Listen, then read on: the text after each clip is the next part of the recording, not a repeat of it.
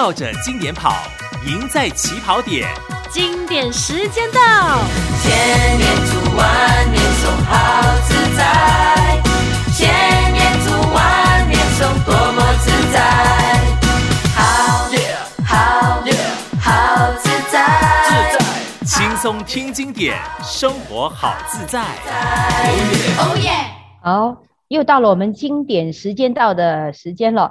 佛佑的平台很高兴，今天呢，我们有两位呃男神啊，呃，这些都是现在流行的用语啊，嗯，呃，我称他们为老师啊，啊，一位是保罗老师啊，一位是安祥老师。那他们在四月份的时候呢，也曾经在我们佛佑的平台呢，分享了啊他们的看法，尤其是对呃父母亲啊，谁没有父母，对吧？所以这个感受是特别的深的。那又来到了五月份这个温馨的节日。母亲节刚刚过了，接下来就是有这个卫赛节，有教师节，都这些都是跟我们线上所有的呃分享者啊，还有在场在听的线上听的人都呃非常的有关系，所以每一次我都觉得五月份是一个很温馨、很温馨的节日。今天有两位哈，嗯、我常说两位的这位两位老师啊，说话都是。呃，中气十足。今天在我们佛佑呢，保罗老师会跟我们分享的是唯识的心理学。呃，我们常说这个佛教啊，这个喜欢读心理学的朋友，我都常说你一定要先去认识佛法。认识佛法了之后呢，你会读起心理学来是特别的有感受。那读了心理学的人，我都会跟他说不够。如果有因缘的话，八万四千法门，你至少要懂得一门。啊，所以今天呢，保罗老师会从唯识的角度去跟我们分享。这个待会我们会再请他详细的呃说明。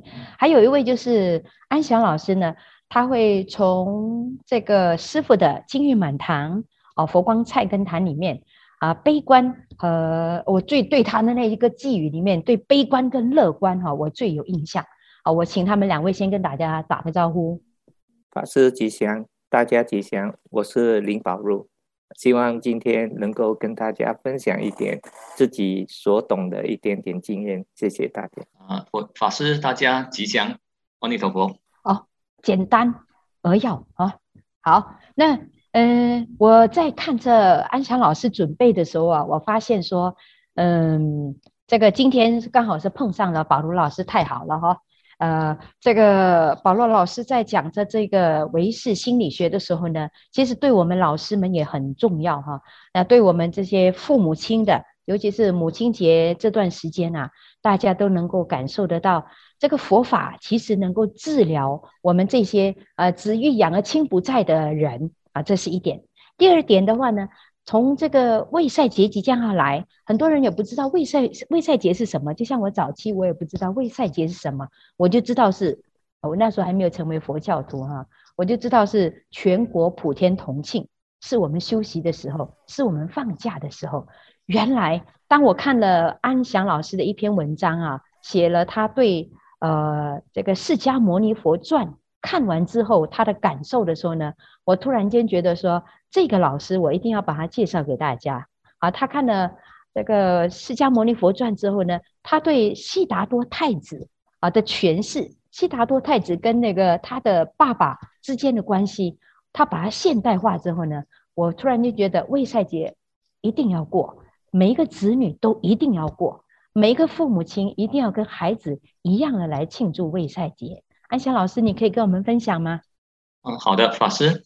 嗯、我最主要是看了那本书，我另外一个想法是说呢，因为当时呢，啊，悉达多太子呢是啊，他的父亲叫净饭王，那当然就是这个孩子他要栽培他成为啊国王，所以如果说呃太子呢要出家要去啊修道的话呢，那么过后完国家并不就不会有了那个继承人，所以他父亲呢应该是千。方百计的阻止他，也是为了孩子好，因为毕竟他要到的一个路呢是很渺茫，也不知道前方是怎么样子的。就好像我们很多做父母亲的都是这样子的，我们为孩子安排一条路呢，我们是觉得这条路会保障他们的未来。可是呢，因为缺乏了沟通，不了解孩子真正要什么东西呢，我们会百般的阻止，所以孩子很苦恼，父母亲也是很苦恼。所以我就从这一边来想想，呃，国王呢，净饭王呢，当时这样的做法，可能我们身为佛教徒，我们觉得你阻止了啊，释迦牟尼佛成佛呢，你。是一个罪人，可是呢，如果你从一个父亲的这个角度来看呢，他其实是为孩子好。我为你设下了一个康庄大道，让你能够很顺利的享尽荣华富贵，做一个一国的国王，我并没有错。所以我就觉得，是不是双方有一个沟通上的这个阻碍呢？我就觉得就是这样子，所以我有一点。迷糊在这边，究竟净饭王是对还是错？可能我们要请教一下宝如老师。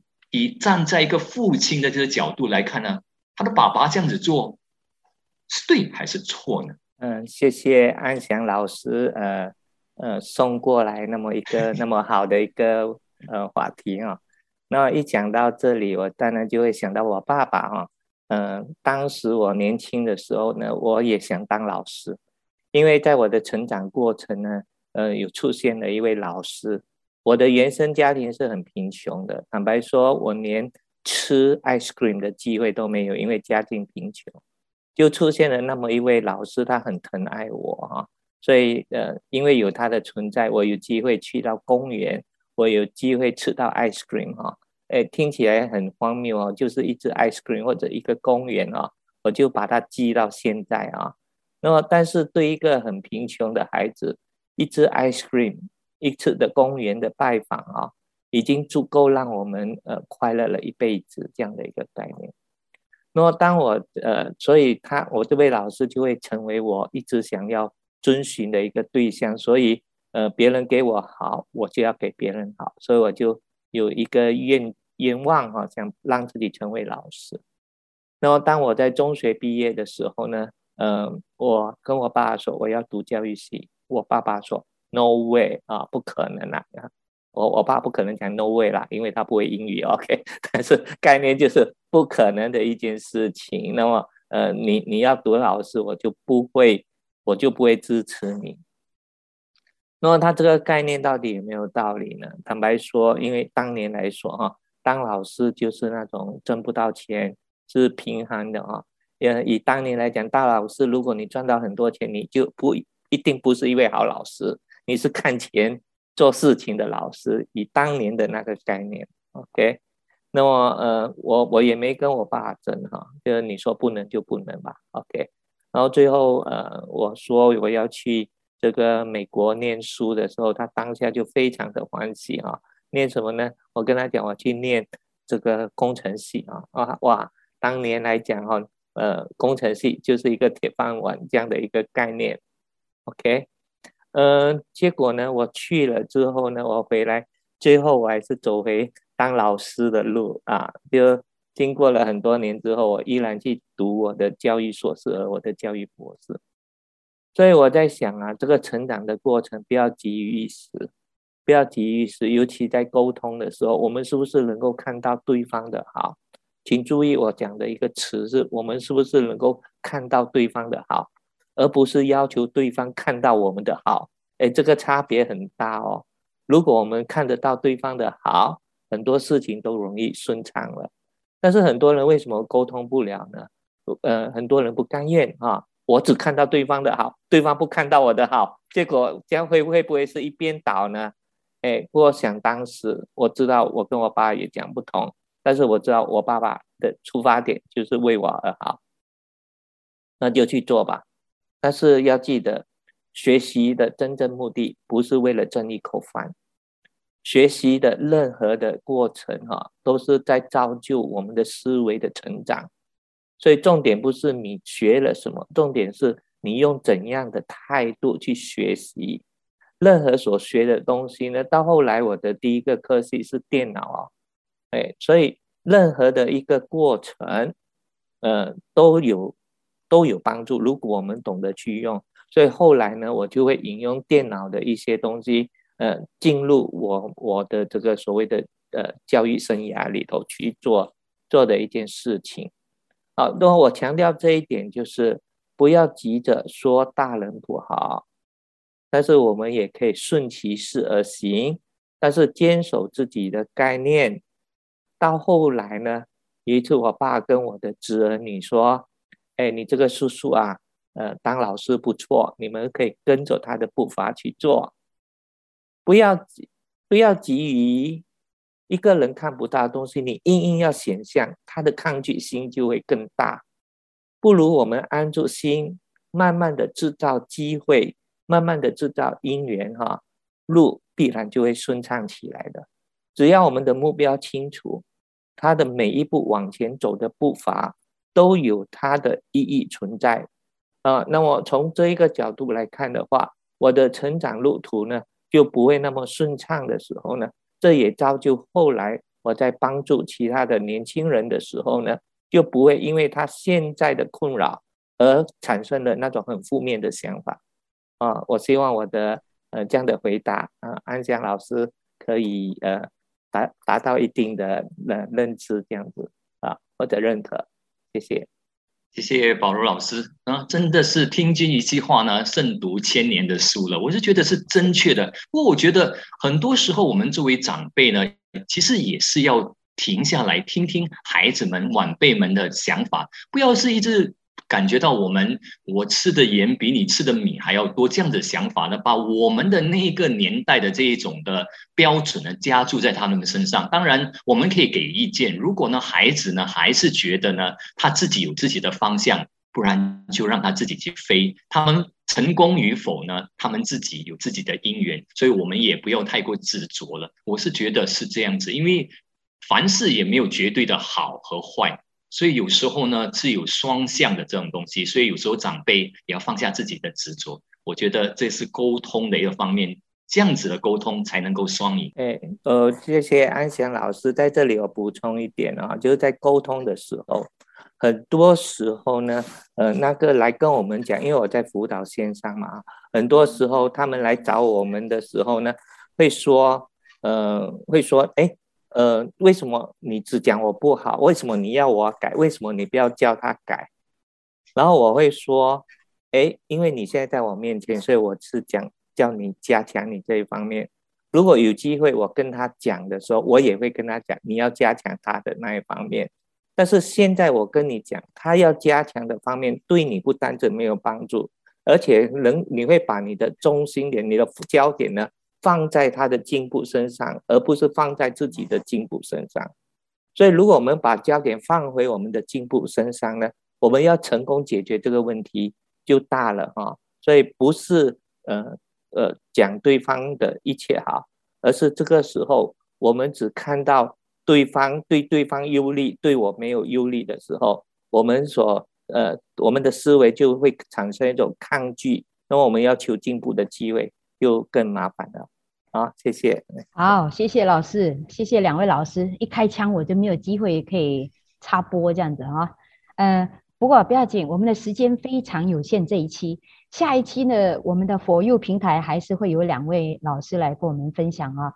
不过这段期间呢，呃，等一下，呃，安祥老师只能够跟我们分享的是沟通的哈这篇文章，那其他的可能要挪到下一次的呃 For You 平台了。那今天还是要，呃，我还是要问一个老师的问题哈，保罗老师，在学佛法之后，尤其今天你要讲的唯识啊，对你做辅导有什么帮助吗？哎，呃，这是必然的，尤其呃，我我们先讲一下啊，这个唯识论，呃，其实也不是在呃佛教里头的心理罢了，它在一般心理也有，但是一般心理讲的心和我们呃呃佛教讲的实。是有层次上的不同，当然在某一个层面呢，呃，一般的心理学和我们佛教讲的心理学，它都有共有的东西，只要我们懂得把它的去相对应啊，就好像比如说，呃，一般上的会讲表面意识啊，或者讲的是潜意识，哎，但是我们这里表面意识就有我们的意识，然后呢，我们的莫纳斯就是潜意识。那我好，我们还有深层，呃，深层意识嘛，啊，就是我们的这个所谓的常识，我们的这个奥赖耶识这样子，它它有很多很多的相对应的东西，甚至我们也可以把这些牵扯到所谓的脑波啊、伽马波啊、呃呃贝塔波之类的东西。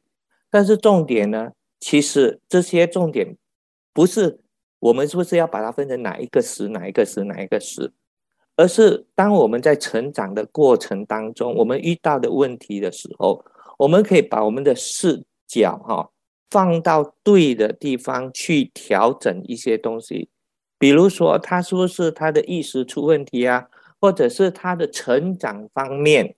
他的成长方面落下了一些痛苦的印象，而不能够自拔，而产生了那个我执，所以我们就会看我们的从哪一个方面，我们慢慢去想。那么，因为如果我们借助佛法的概念嘛，哈，佛法所谓的八万四千法门，为什么要八万四千法门呢？因为人有八万四千种烦恼，所以就会八万四千种法门。但实际上，这个是一个数字罢了吧，啊，而不是真正。准准八万四千个，哎，但是重点是什么呢？重点就是告诉我们，只要我们认清楚一个方向，任何时候都能够解决问题，所以我们不要慌。呃，那么有些问题可以当下就解决，有些问题是需要时间去解决，就要看我们的问题落在哪一个呃呃呃位置，这样我们在处理起来到底是。表面意识出问题呢，还是潜意识出问题呢？还是有些东西是我们一直无名的？我们说是要在这个时候，呃，去处理呢？尤其近代的心理学辅导方面强调的是正向心理学，啊，正向心理学就很多时候都不跟我们谈过去的一切，反而是谈现在与未来，我们要怎样去向更好的地方，我们就呃就会因此。放下屠刀，立地成佛。哎，这样的一个概念。所以卫赛节重要吗？非常重要。当然，当然。嗯，如果没有佛陀的诞生，我们绝对不可能有刚才保罗老师说的那些一大堆哈。其实这个玄奘大师翻译的很好，他说：“三界唯心，万法唯识。”这个 connective 哇，这个八个字就解释完一切。所以卫赛节。即将要到来了哈，还过几天，我还是祝福大家，尤其线上的两位老师，一定要卫赛节快乐！还有我们后台的所有的制作团队，卫赛节快乐！点加油站，呃，大家吉祥！今天很高兴能够在这里跟大家分享一些佛教经典的一些看法啊。那么今天我很想跟大家分享的是佛教与心理学的一些关系。那么佛教呢，对心啊有做诸多层次的这个分析说明，嗯、呃，更用了许多的这个比喻哈、啊，来阐释了我们的心，比如呃这个万法由心造，罪业本空由心造，生死皆由心所作等，进而教导我们如何去了解我们的心，要如何安住我们的心，要如何净化我们的心。进而能够驾驭我们的心，所以我们在修行的路上，在学佛的道上，对佛教心理学的认知啊，就扮演着一个非常重要的角色。星云大师在《佛教与心理学》这篇文章中提醒我们，佛教的教育几乎都在谈心，在诸多经论中随处都可以看到，其中以唯识学。对人类精神的分析最具有现代心理学的色彩。在唯识学中，将人的心识啊分成八种：眼识、耳识、鼻识、舌识、身识、意识、莫那识、阿赖耶识，也就是平时我们在心经常常念的眼、耳、鼻、舌、身、意这前面的六识。然后再加上第七识莫那识，再加上第八识阿赖耶识，在这里啊、给大家做个简单的报告：眼、耳、鼻、舌、身属于前面的五识，意识属于第六识。它与前面五识不同，前面五识靠着眼睛、耳朵、鼻子、舌头、身体这五根啊，对着当下存在的五尘。这五尘包括了色、声、香、味、触，就是我们平时说的可以看见的物体，可以听到的声音，可以嗅到的香气，可以尝到的味道，身体可以感觉到的触感等，才能产生这五识。而这第六识呢，可以普遍的去攀缘一切法啊，想怎么想就怎么想。这包括了有为的、无为的，看得见的、看不见的，过去的追忆、未来的憧憬，甚至啊，胡思乱想，第六识都能够去去处理。它可以做种种想象的分别，所以啊，它的了别作用比前面五十更大、更广。它可以跟前面五十合作去攀缘一切外境，也可以摆脱前面五十而单独现其，比如幻想、做梦等等的独头意识，或在打坐参禅时不受前面五十的影响。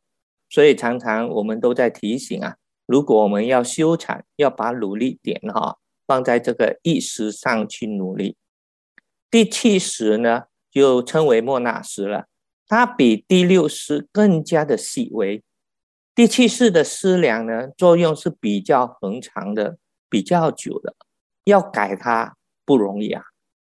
然后它常常执着于一个我的存在，因为有我的存在，它就会产生了我爱、我痴、我见、我慢等等的烦恼，借由这里呢，引发了许多因为贪、嗔、痴、慢、疑。不正见而造业的烦恼，也因此有了这些烦恼，我们才会轮回生死，无法解脱，产生了呃刚才所提的六种根本烦恼。哎，再次强调一下，根本烦恼就包括了贪、嗔、痴、慢、疑、不正见这六种。呃，第八识称为呃这个阿赖耶识，它为过去、现在。未来一切法所依的心识，它就好像一个过去所发生的种种，那就储存在第八识，而这个识里呢，所藏的又是不知道从什么时候开始就已经变现而来的。这里头的种子啊，有清净无染的，也有杂乱污染的，这些都是由第七识不断的妄想执着，新的起心动念，引发新的行为。便在这第八识中产生新的种子，累世之后，长久之后，那就越发的杂乱不堪了。呃，所以说三界为心，万法为识。如果我们有能力通过呃的第六识的理智去了别实相般若，甚至其他的波雷智慧，如文字波雷、方便波雷、观照波雷、眷属波雷及。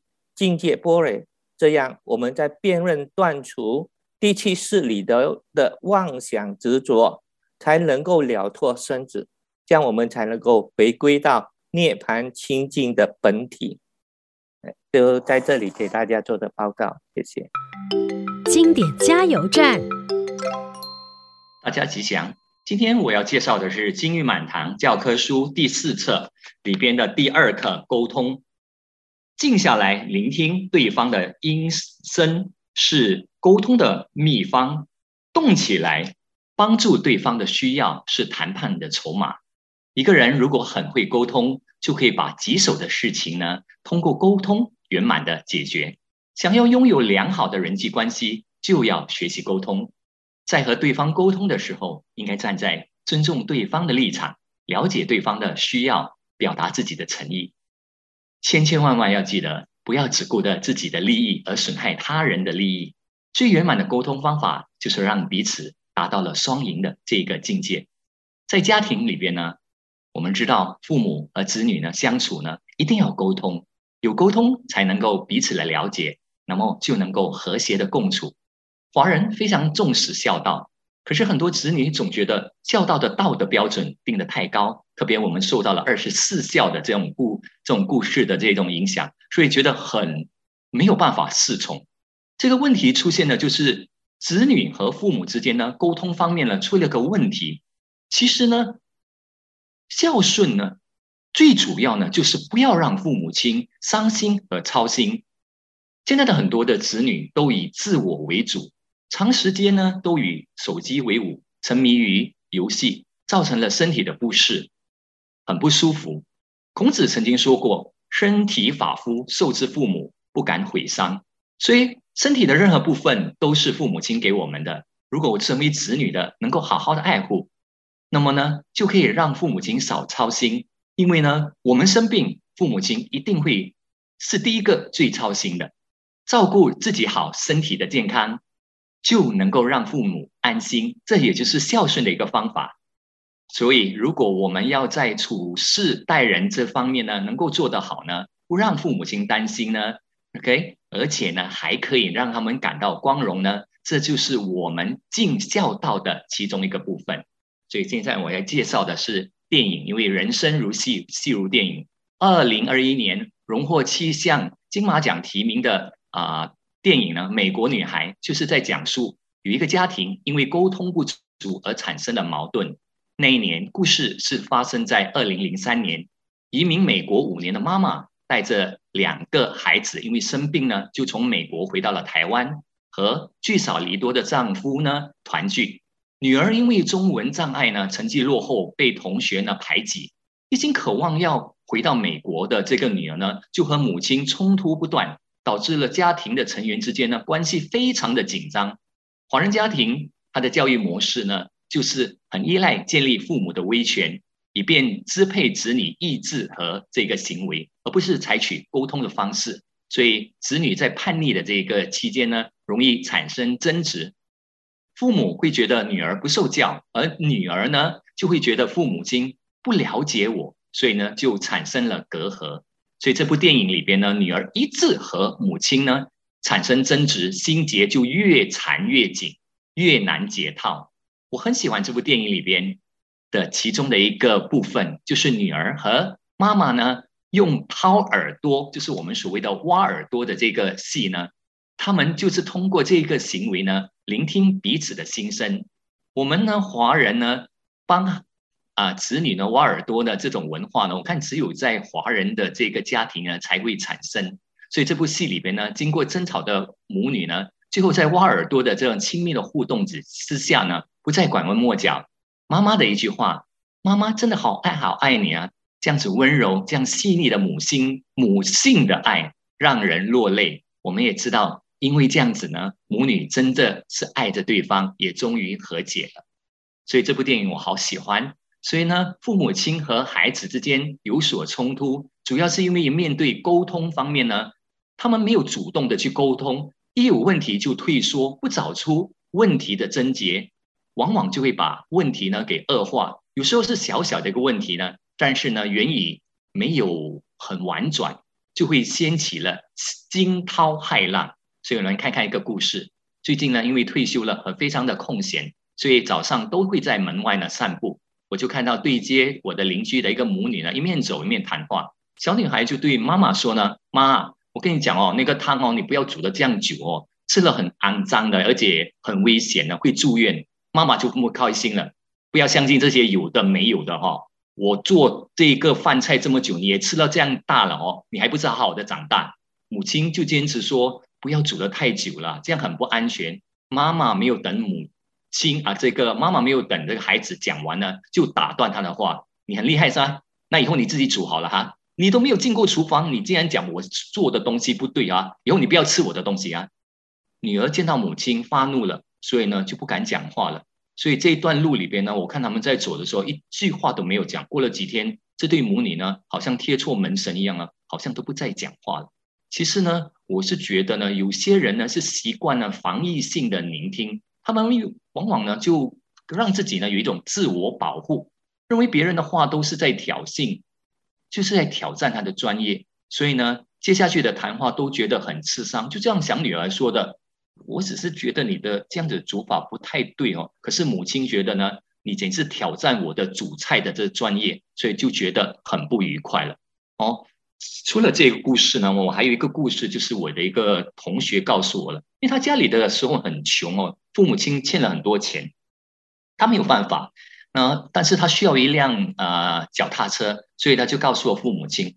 他母亲答应他，你年尾考第一名，我就送给你啊！所以他努力读书，终于考了第一名。他告诉了母亲，母亲就告诉他呢，最近经济不是很好了，等有钱才买。所以呢，这一个脚车呢，从他小学等到大学呢，还是没有买到哦。所以他长大之后呢，有一次回家，只是无意间跟父母亲讲了这一句话，只是一句话哦，他父母亲就勃然大怒。父母亲说：“你那时候，我和你妈妈呢，做三份工供你读书，你有没有问过我多么的辛苦？你哦，从小记着这个脚踏车，记了这么久，我做了这样多事情，你竟然没有记住。”那个小学的这个同学呢，很失望。他他只是讲一句嘛，OK，所以呢，小学同学说了一句失望，父母亲听到了，并不是失望，而是呢，在指责他是一个不负责任的啊父母亲。所以一句话呢，回应了一句话，父母在等子女的啊道谢，可是呢，我们是在等父母亲的道歉。同一个等级上面的一句话呢，其实压根呢就不在一个空间里边。所以呢，我认为呢，在沟通方面呢。对和错呢？有时候很在意的时候呢，我们就尽量不要用一些词语，比如说“你应该”“你最好”这些词语，可以改改一下呢。我知道有一个方法，你觉得怎么样呢？你的意思是这样子的吗？你是不是要这样子说？这样子的话比较轻柔呢，不会很严重，也不会造成对他人的伤害。一方是在讲事实，一方在讲道理，可是一方呢很生气，一方又很委屈。生活中很多时候的矛盾就是这样子产生的，所以真正的交流沟通方法呢，是双方一定要在一个相对平等的境界，不要咄咄逼人，不要妄自菲薄，也不要冷言冷语。哦，很多时候，如果你凡事都要胜利呢，这是人生沟通的一个大大的机会，会换来强烈的抗拒的这种情绪。所以改变一下我们沟通的方式，用正当的言语说好话。以随喜赞叹给人家欢喜，这也是一种修行。谢谢大家。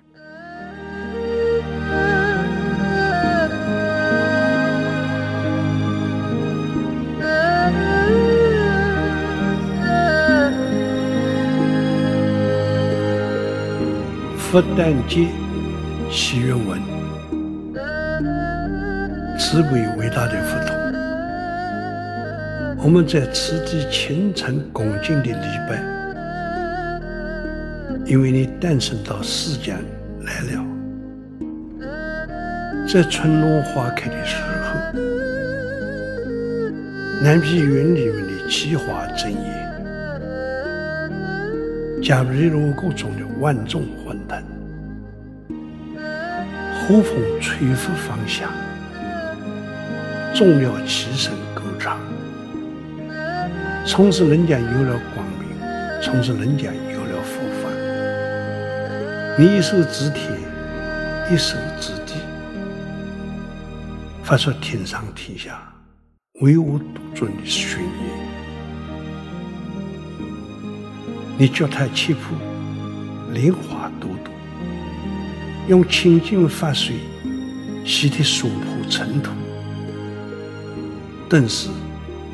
浑浊的溪水变得清澈，人间的星河折射起来，天空奏着优美的音乐，地上出现稀有的瑞香，这些都是在欢迎生在你光临世间，慈悲伟大的佛陀，由于你降诞在娑婆世界。四十九年的说法，何止影响三大无生七劫，三宝与会的坛前，何止不请万亿众生蒙福？慈悲伟大的佛陀，是你打破世间阶级的制度，是你宣说缘起平等的法。是你开示众生佛陀的知见，是你奉献广大有情的诚意。佛陀，慈悲伟大的佛陀，供应你降诞在娑婆世界，有的地方就张灯结彩，喜气洋洋；有的地方民众巡行。锣鼓喧天。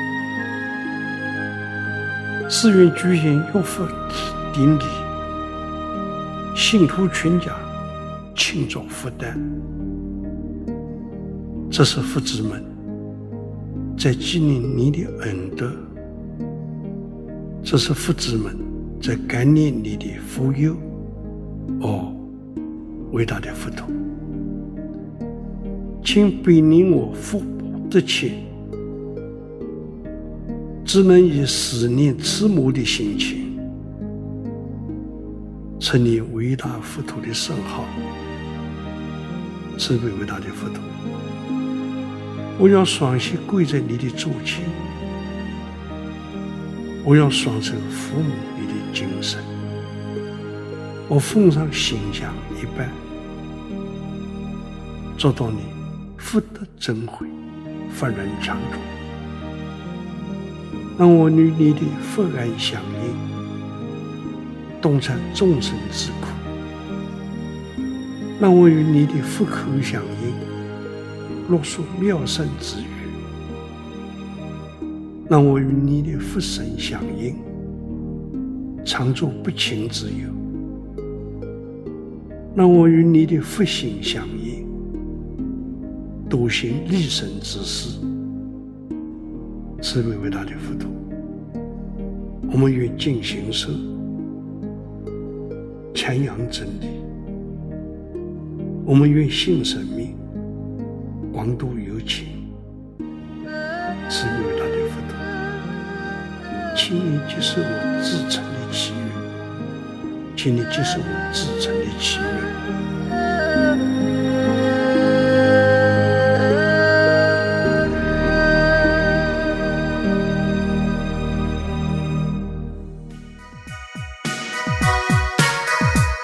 绕着经典跑，赢在起跑点。